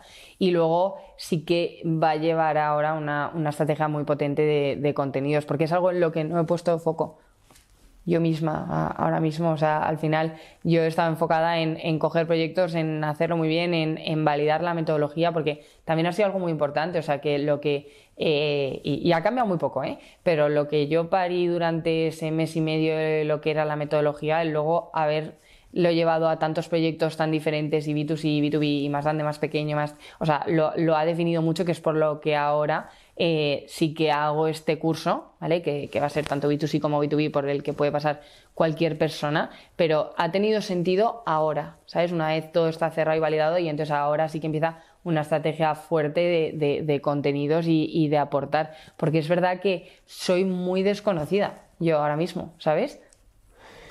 Y claro, imagínate yo, imagino que fuera aquí un, private equity que, que, que está hablando contigo, la gente te debe preguntar, ¿qué esperas que sea esto en tres años? O sea, ¿esto cuánto tiene que crecer? Quizá nada. Porque a lo mejor dices, no, este es mi proyecto personal. Tiene que ser una barbaridad. O sea, es que es una metodología de verdad que eh, es como Lean Startup. O sea, le hace falta a cualquier persona. O sea, que se dedica al marketing, ¿no? Pero mira, es, increíble y, una, y me pasó ayer, de hecho, pero en, en, junio tuve como una mayor revelación aún. Hice un, un workshop el, el, contenido de MySimo un poco en, versión reducida, ¿vale? Y, tenía una, mesa con, con, gente de pues, fundadores de startups, había eh, precisamente un partner de, de, un VC, había una chica de una compañía enorme, había una chica de una compañía súper tradicional y todos con los ojos así. Y entonces dije, joder, o sea, es que esto eh, es para todo el mundo, ¿sabes? Y ayer me pasó exactamente lo mismo. Di, eh, di un, curso a, una empresa privada y estaba desde el mayor becario hasta el country manager, que es un tío con muchos años de experiencia en esto, flipando. Entonces dices, jolín, es que esta metodología la gente la tiene que conocer. Entonces, eh, la, la visión y la ambición de lo que va a ser el curso de MyCMO es muy grande, porque es que de verdad quiero que todo el mundo haga ese curso porque son unos básicos fundamentales y, lo tengo clarísimo. Y luego, por otro lado, está eh, mi, visión romántica de, meterme con, como consultora en, proyectos que, me gusten y, que me apetezcan, porque a mí me encanta el barro. ¿Sabes? y me encanta conocer proyectos y me encanta involucrarme. Y oye, quién sabe si algún día, no lo sé, ¿sabes? Pero, pero esa es un poco la, visión. O sea, en futuro irá creciendo mucho la parte de formación y cada vez serás más selectiva con los proyectos en los que te metes. Sí, incluso hay, hay, hay, una, hay una tercera vía y es que luego de la parte de formación, meterme en una formación más intensiva y hacer ISAs, por así decirlo, porque luego la parte de, formación siempre requiere un, siguiente, una siguiente etapa, ¿no? Y es eh, la gente que hace un curso que le gusta es muy bien, vale, pero ahora me llevas de la manita y me ayudas a implementarlo, que es lo que pasa conmigo, ¿sabes? O sea, mucha gente que empieza y dice, no, yo solo quiero hacer el workshop, luego dice, oye, ¿nos ayudas durante unos meses, como al final decías? Y poder derivarles gente que, les ayude, porque yo doy para lo que doy, ¿sabes? Mm. Claro, porque ¿Qué esperas que sea esto? Porque está claro que la parte de ISAS, de te, te, te acompaño de la mano y tal, eso no, no escala. No. Entonces, que lo quisieras hacer a volumen te convertiría en una agencia muy grande, muy especializada, pero sería más un modelo agencia. Y el, lo otro es más un modelo Power MBA, un modelo más, no sé si doméstica o, bueno, estas plataformas ¿no? de aprendizaje. Entonces, cuando tú miras empresas que ya lo han hecho, eh, no necesariamente en tu sector, ¿no? Pero de, joder, pues ya, este tío ya es, ya está, se puede morir, lo, ha conseguido, ¿no? ¿Quién te gustaría ser de mayor? O sea, comparando Maisimo con otras empresas que admires o... Mira, hay un tío americano que me encanta, que es Donald Miller. O sea, y es como uno de mis referentes, es el de Storybrand. Ah, Luego Todd Brown también me encanta, Russell Branson, o sea, esta gente que, que es capaz de, de crear eh, estos hubs de, formación y, conseguir crecer así son, son mis referentes. Y luego otro referente que tengo con la parte de, MyCMO es Eric Ries de, de, Lean Startup, ¿no? Y, oye, siempre lo digo desde la absoluta humildad, que estoy 100.000 escalones por debajo, pero lo que yo visualizo con, con MyCMO es que yo quiero que sea una metodología que me sobreviva. O sea, MyCMO no es Isa de la Vega, ¿sabes? Sino que es oye, estos básicos de marketing, eh, que un tío en Finlandia, o sea, mi sueño es, un tío en Finlandia se despierta de un día y dice, oye, quiero aprender de marketing, bueno, me voy a mirar estos básicos primero, ¿sabes? O, voy a otro en Alemania y dice voy a montar una startup, bueno, me voy a mirar los básicos estos para, hacerlo bien, ¿sabes? Y, que se haga en la metodología, ya sea en un libro, spoiler, ya sea en un curso, como sea, ¿vale? ¿Qué os lo iba a decir? Tiene forma de libro, tiene forma de masterclass. sí. Qué bueno. Y te da vértigo. Porque ahora eres, no, ninguno. E-, eres tú, o sea que esto es importante. ¿Qué contexto tiene? ¿Tienes? O sea, tengo, tengo equipo, sí. tengo equipo, pero no, no, no me da vértigo. No me da vértigo porque es que eh, y es verdad que obviamente tengo síndrome del impostor, ¿vale? Y además esto es algo que eh, de lo que hablo mucho con, con, gente, etcétera, y es algo que a las mujeres nos pasa mucho más. ¿Vale? ¿Ah, y, sí, ostras, en el mundo del, emprendimiento, vamos, en el mundo en general, ¿vale? Pero eh, mucho en el sector de los emprendedores, las mujeres tenemos muchísimo más síndrome del impostor que los hombres. Y, es así, y, no me digas, o sea, creo que es algo genético que tenemos, ¿no? Entonces, me viene este, este síndrome del impostor muy a menudo, pero ¿sabes qué pasa? Que cuando estoy impartiendo el curso, cuando estoy trabajando con los contenidos, se me pasa absolutamente, porque es que, o sea, es al revés, es como, Dios, que todo el mundo tiene que conocer esto, ¿sabes? Y, cuando además lo veo en, las caras, porque en las caras se ve, y cuando estás haciendo algo que, es un rollo, que no, que no conecta, que no aporta, que la gente no va a aplicar, pero cuando ves ahí a, la gente tomando notas, no sé qué, y dices, vale, voy bien. Cuando, una pregunta que me ha surgido antes, cuando alguien te viene con un problema del tipo, oye, necesito mejorar la conversión en las landings, es tan acotado que, bueno, que uno sabe bastante bien cómo encarar el problema porque es, es, es muy específico. Pero cuando una empresa te dice, oye, no, yo lo que quiero hacer es branding. Quiero hacer algo que probablemente empiezo hoy y los resultados los veré dentro de un año o de año y medio, con suerte, ¿no? Porque es, es cultivar. Esto es, Sí. esto es como hacer SEO, ¿no? De, oye, pues paciencia. Hmm. Claro, tu, tu ayuda va, va ligada a lo que se tarda en ver resultados o en este caso alguien que quiere hacer branding lo que querías es establecer unos pilares y decir ejecuta Sí, ahí establecieron los pilares, pero es verdad que también tengo una visión del branding que hay cosas que, tú puedes cambiar ya.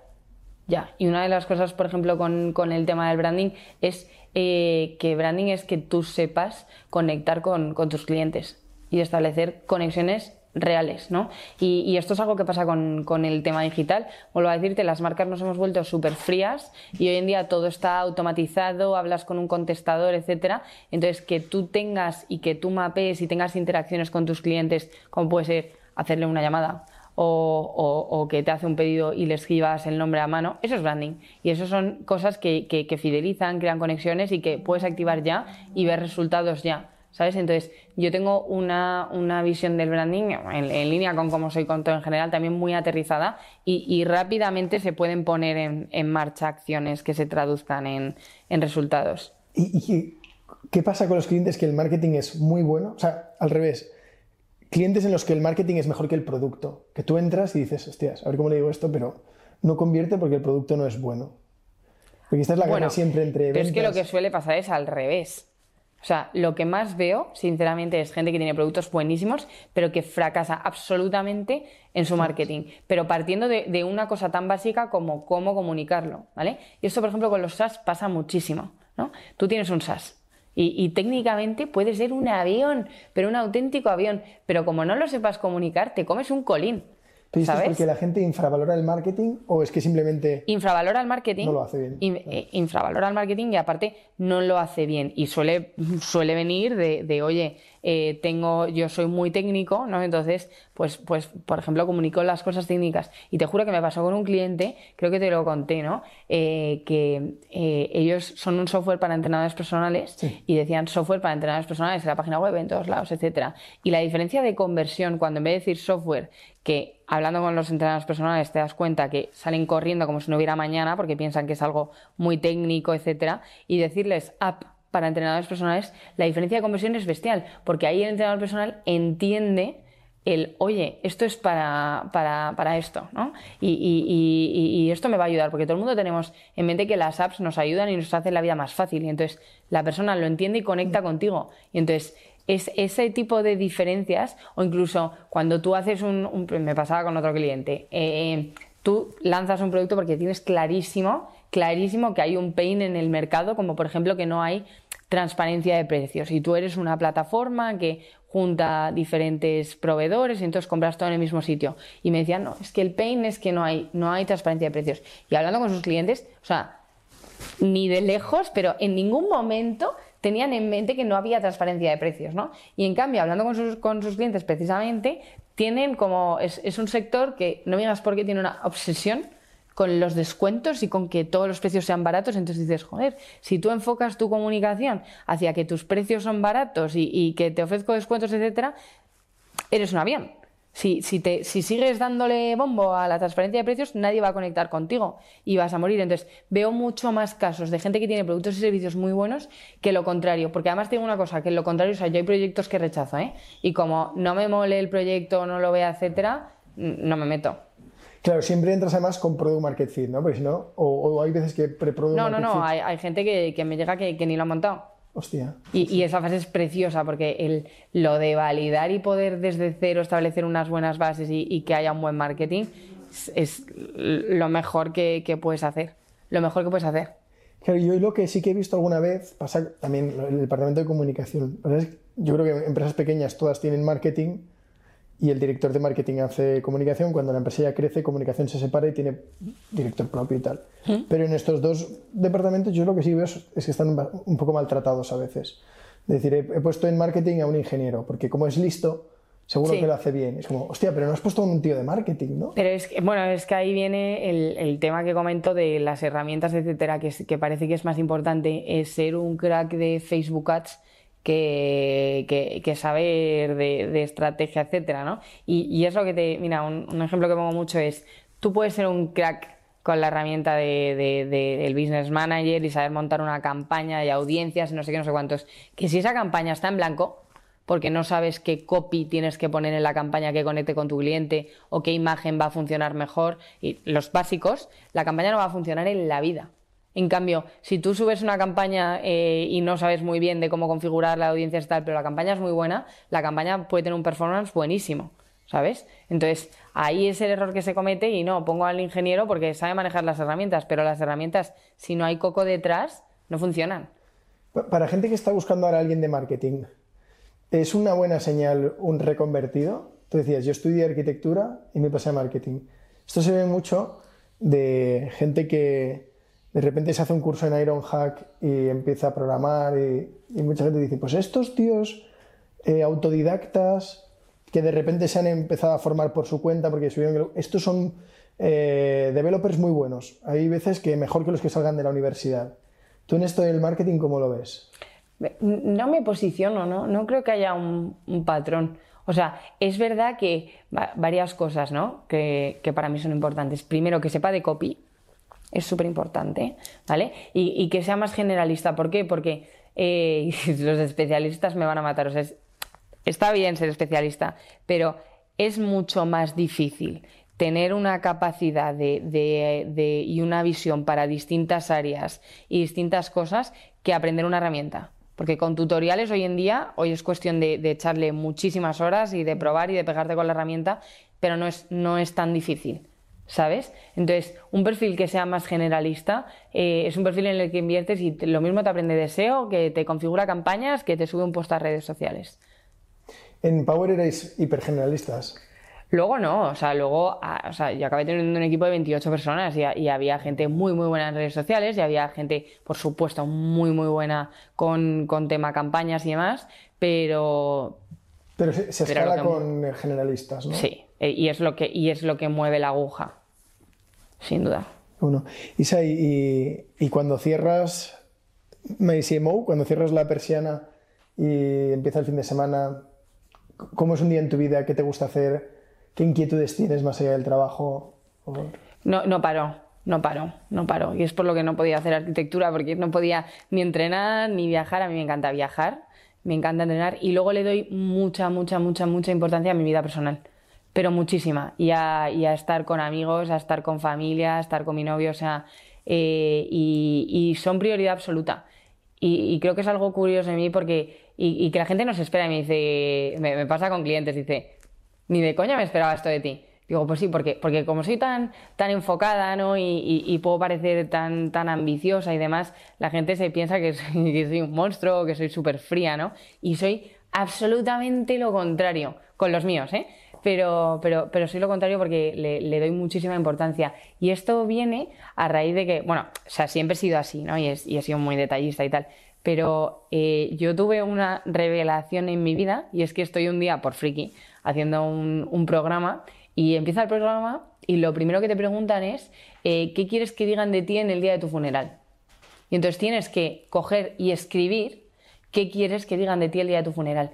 Y, te lleva un poco el, programa hacia qué quieres en la vida. Y de hecho, yo estuve como varias semanas rayada con. porque te hacía elegir. Imagínate, tienes éxito profesional, pero estás más solo que la una, o tienes una familia y, y un entorno bueno o personal, pero no tienes nada profesional. Y entonces, al final, te hace elegir y te, y te das cuenta, ¿no? Y, y volviendo a lo del funeral, que, o sea, a mí lo que me importa en mi vida es que digan que he sido eh, buena persona, buena amiga, buena hija, buena madre, no, no sé madre, ¿eh? pero, o sea, es, es lo que me importa mucho más allá. Entonces, esto sí que me cambió un poco la, la vida y el cómo enfoco las cosas y a mí sí, y además lo saben, si un amigo me llama un día a las 4 de la tarde que tiene un problema, se para todo pero separa absolutamente todo, ¿sabes? Y oye, luego igual me quedo currando hasta las 3, yo qué sé. Pero, pero entonces le doy mucha importancia a, a- a pasar tiempo de calidad. Y es algo también en lo que he trabajado mucho de, de- de saber desconectar, porque la verdad es que a raíz de The Power me quedé bastante tocadilla en el sentido de que me costaba mucho desconectar. O sea, ya ahí inicié una dinámica muy intensiva de, trabajo y, haber conseguido mm, desconectar eh, es de los mejores aprendizajes que he tenido y lo que les recomiendo a, todo el mundo. Justo era una, cosa que contabas. Claro, es, tramposo en el sentido que te hagan elegir, ¿no? Porque yo creo que nadie prefiere. Nadie quiere ser eh, muy bueno en una cosa y miserable en la otra. A la gente le vale con ser normalito, ¿no? te, das cuenta, te das cuenta que, no serías feliz del todo. Es la realidad. Y justo te iba a decir, pero lo has, contestado un poco, ¿eh? pero cuando la gente llega a este tipo de revelaciones, muchas veces me gusta saber cuál es el trauma, ¿no? Eh, por ejemplo, ya leyendo la biografía de Elon Musk, te queda claro que, joder, que este tío es lo que es, pues porque porque su padre le pegaba palizas, ¿no? Y, que su padre le hacía sentir un fracasado. Entonces este tipo morirá con la necesidad de seguir eh, así, hmm. exprimiendo cada segundo para demostrarle a alguien o a, él mismo que es, que es capaz de lo que se propone. Y, en mayor o menor medida todo el mundo tiene un, trauma, ¿no? Todo el mundo viene de una revelación. En tu caso, el, el acudir a ese programa, el, el eh, ¿Tú llegaste a un momento en The Power que vivías en el túnel? De decir, hostia, me he pasado de vueltas, vivo para trabajar. Sí, sí, sí, sí. O sea, se me fue la olla absolutamente. pero absolutamente. Heavy, o sea, no dormía, o sea, todo giraba en torno al trabajo, absolutamente eh, fuera, fuera de sí. O sea, de, decirle que no a mis amigas una y otra vez y trabajo y trabajo y trabajo, o sea, muy mal. Muy mal, muy mal, muy mal. y mira que no llegué a caer en en un burnout ni, ni nada así, que hubiera sido lo absolutamente normal, o haberme quedado calva o algo de eso, pero, pero me di cuenta de, oye, esto no, no, lo estoy llevando bien, no lo estoy llevando bien. Para, para gente que vive en el túnel, te, puedes sentir en casa. Claro, em, desde fuera hay una visión súper negativa de esto, y, pero muchas veces la gente dice, ni siquiera eres productivo. Yo no, es tu opinión? Difiero, difiero, puede ser productivo perfectamente. ¿no? He trabajado en horas y me cundía. Lo puede ser, lo puede ser, pero, pero es verdad que cuando aprendes a desconectar, luego vuelves, también muchas veces el, hacer esas ganas, o sea, yo hay veces que me, que me quedo el día jodida y digo, mierda, si terminase esto tal, pero sé que si corto, me voy a entrenar, ceno tal, a la mañana siguiente lo voy a coger y me lo voy a quitar en 20 minutos. O sea, eso es verdad, ¿eh? Mm. Eso es verdad. Que al final el, saber gestionarlo y luego que, jolín, tampoco vivimos para estar trabajando todo el rato. Por mucho que nos llene y la gente dice, no, no te... sí, sí, sí, me llena mucho. Pero, ¿tú crees que durante determinadas épocas hay alternativa a vivir para eso? No, hay, hay épocas que toca. Pero es importante que sepas que son épocas y, que, y que te aprendas a, conocerte, ¿no? Y que sepas cuáles son tus red flags. Pues yo, por ejemplo, ya cuando empiezo a, dormir mal, digo, algo no estoy haciendo bien, ¿sabes? Eh, y, o, empiezas a estar más cansado. Mira, a mí me ha, a mí me ha pasado el... Justo el, inicio de año fue muy duro, enero, febrero, marzo, abril, tal, o sea, fueron meses muy, muy, muy, muy, muy Hasta verano fue duro. Y llegué, joder, y llegué en julio y, hubo un día que, te lo juro, ¿eh? de repente digo, no, venga, o sea, tenía el cerebro como fuera, out. Y entonces dije, me voy a poner a hacer facturas, no sé, por, por, estar produciendo, ¿sabes? Y cogí y me eché a llorar. Me eché a llorar, dije, y entonces ya, teléfono rojo llamé a mi coach, porque he de decir que mi coach ha sido importantísimo en todo este proceso. Yo no o sea, me he leído muchos libros, pero no he aprendido sola, me han ayudado mucho. Eh, y, entonces, o sea, dije, vale, pues ahora tengo que cortar, eh, no, no, lo estoy gestionando bien, ¿sabes? O sea, yo, que quede claro que no es una apología a una relación tóxica con tu entorno laboral ni, ni a vivir para trabajar, pero sí que creo que es guay intentar, como estadísticamente, comparar otros, otras personas, otros casos. ¿no? Hmm. Yo creo que da igual si te fijas en, Cristiano o si te fijas en Bezos. O sea, da igual si es deporte, si es empresa, si es música. O sea, a mí me gustaría enfocarlo como desde la perspectiva de analizar qué han hecho todos los que lo han conseguido. Sí. Eh, ¿Cuántos de ellos han, han podido llevar una vida part-time, ¿no? ¿Cuántos han tenido tiempo de sobra para sus amigos? Que evidentemente no toda la vida de Bezos ha sido como cuando empezó en el garaje. Pero que yo creo que hay muchas veces que se, condena el, aunque sea solo periodos, pero el estar encerrado, trabajando, vivir para algo, se condena cuando en realidad lo que debería hacer es normalizarse en la medida en que lo que te estás proponiendo, todos los que llegan han tenido que hacerlo, ¿no? Total. No, no, y es, un camino sacrificado y el que diga que no, pues mira, no sé, a alguno le puede tocar la lotería de repente, pero, pero es muy duro y, hay, que, y hay que ser consciente y, y es una lección y por eso llega tan poca gente, ¿sabes? También eh, es verdad que tiene que ver un poco con el contexto. Es decir, o sea, yo creo que eh, tú en Estados Unidos esto no se ve así. Pero aquí, que en general es una cultura bastante envidiosa, ¿sabes? Es como, no, eh, eres un raro porque estás tantas horas trabajando tal, pero luego además, eh, si tienes éxito tal, me jode. No, bueno, es que yo he decidido estar estas horas. O sea, a ti se te ha caído el boli a las 4 de la tarde, entonces, ¿qué, qué, qué esperas, no? ¿Quieres eh, mm, cobrar lo mismo? ¿Quieres? Pues no es así, no es así. Yo, yo me estoy matando para ello. Sí, creo que hay poca empatía porque poca gente se pone en la situación, ¿no? Hmm. Es muy complicado De- porque, no vivirlo, ¿no? pero no, no- porque no se vive no se vive una cultura de esto, o sea, no, no, hay, no hay una cultura del esfuerzo ahora mismo. No la hay, no la hay. Entonces, y no te cuento ni, ni, ni a la hora de encontrar pareja, es jorobadísimo. Porque, Claro, eres, eres un alien, ¿no? Y, y que o, o es igual, yo da la casualidad de que, que encuentra uno igual. Porque es que si no es, mucho. claro, si no es muy, muy, muy complicado. Oye, para terminar, antes has hablado de que estabas comiendo con un amigo y te encontraste a un director de Netflix. Tú, tú te has llevado muy bien con, est- con, con él. Sí. Eh, ¿Cómo gestiona alguien así el burnout? Tú que lo has visto de cerca. Porque no para. Y, y- y sus periodos son años. O sea, no es como tengo meses de. No, no, tengo siete gorras Sí. y ahora me pongo a hablar de cómo capto clientes para un e-commerce y, y ahora lo que estoy haciendo es una empresa que es un SaaS, o sea, decir que gente que, por, por- por no profundizar mucho, ¿no? Por no poner Sí. ejemplos concretos, pero ¿cómo, ¿cómo le has visto? Pues es un tío, joder, bastante admirable, para, por lo menos para, para los que hemos visto lo que ha hecho desde fuera. Lo es, totalmente. O sea, ¿qué tienen tiene sus- estos tíos? Primero están hechos de otra pasta, la verdad, porque llevan, llevan unas cargas encima en todos los sentidos que es muy fuerte, que es muy fuerte y que, y que de verdad es de, de admirar el, el que puedan con todo eso. Y luego es verdad que, que- que sí que invierten en, en recursos de, de gente que les ayude. Invierten en coaches, invierten en, en retiros, invierten en, en, aunque sea durante muy poco tiempo, cosas que, que sabes que, que- te dan energía y que, que te revitalizan, ¿sabes? Y, eh, esto, no- esto está guay porque es interesante.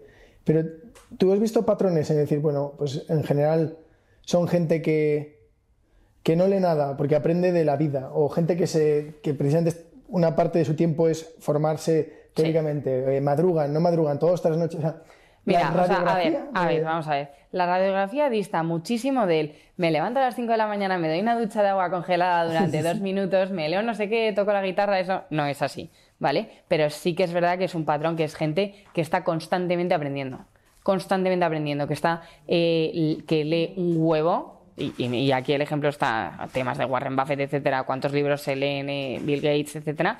Eh, eh, es gente que, que- que- siempre está abierto a aprender, o sea, sobre todo aprender, ¿sabes? Y que, y que tiene una conversación contigo y que no se queda en la superficie de las cosas, sino que siempre quiere entenderlas, sacarle aprendizajes de ellos. Entonces, yo es algo porque he tenido la suerte de que, de que estoy rodeada de gente de, de mucho éxito y es un patrón que sin duda veo, veo en ellos. Y es que están constantemente aprendiendo, constantemente. Y podía pasar el llegar delante de la pantalla contigo de, oye, Isa, necesito entender esto. O sea, lo que dices, ¿no? Va- es gente que baja al detalle. Sí, que baja el detalle. Y aunque parezca la, la cosa más, más irrelevante que le estás contando, incluso de, de una experiencia tuya personal, no, pero bueno, pero a ver, cuéntame de dónde viene y te quedas flipando, ¿sabes? Muy, muy chula, ¿eh? Haber trabajado con, con chavales que ya venían de, de petarlo. Total, total. Sobre todo estos, porque no, tan, no hay tantos emprendedores en serie ¿eh? en España. No, Tenemos muy pocos. Pero bueno. Oye, pues para terminar, Isa, siempre hacemos un cuestionario en el que son cinco preguntas rápidas. Eh, la primera es un libro que recomiendes. Puede ser uno o varios. Libros que te hayan gustado. Eh, Pursuit of Excellence, brutal, pero brutal. O sea, yo además suelo subrayar los libros y este está entero subrayado. O sea, tiene un millón de aprendizajes súper buenos, de- en todos los sentidos. Una canción. Una canción, High, de Lighthouse Family. Un restaurante. Eh, Ponja. ¿Ponja? Ponja Nikkei. Eh, ¿Está aquí en Madrid? Nikkei en Madrid, sí, brutal. Eh, un producto digital que te guste mucho. Un producto digital, Netflix. Y por último, eh, la última compra que has hecho en Amazon. La última compra. Ayer, bueno, no, no va a ser spoiler. Ayer compré un pack de salsas picantes para regalar a un amigo No por su cumpleaños. Lo sacamos después del cumpleaños. no Sí. Oye, pues, Isa, eh, ha sido súper interesante. Eh, no sé, me alegro mucho haberte invitado al podcast porque creo que a mí me ha servido y creo que hay gente ahí afuera que cuando vea, vamos a poner tu email en, el- en la descripción del vídeo y ojalá que, que haya gente que le haya servido también y te, y te escriba. Qué guay, pues oye, muchas gracias. En un par de añitos te volvemos a invitar Vale, y os cuento. y nos cuentas cuánto ha evolucionado el budget de marketing de, de hoy a, a dentro de dos años, Vale. que seguro que también habrá crecido. ¿verdad? Sí, seguro. Así que nada, muchas gracias. Gracias a ti.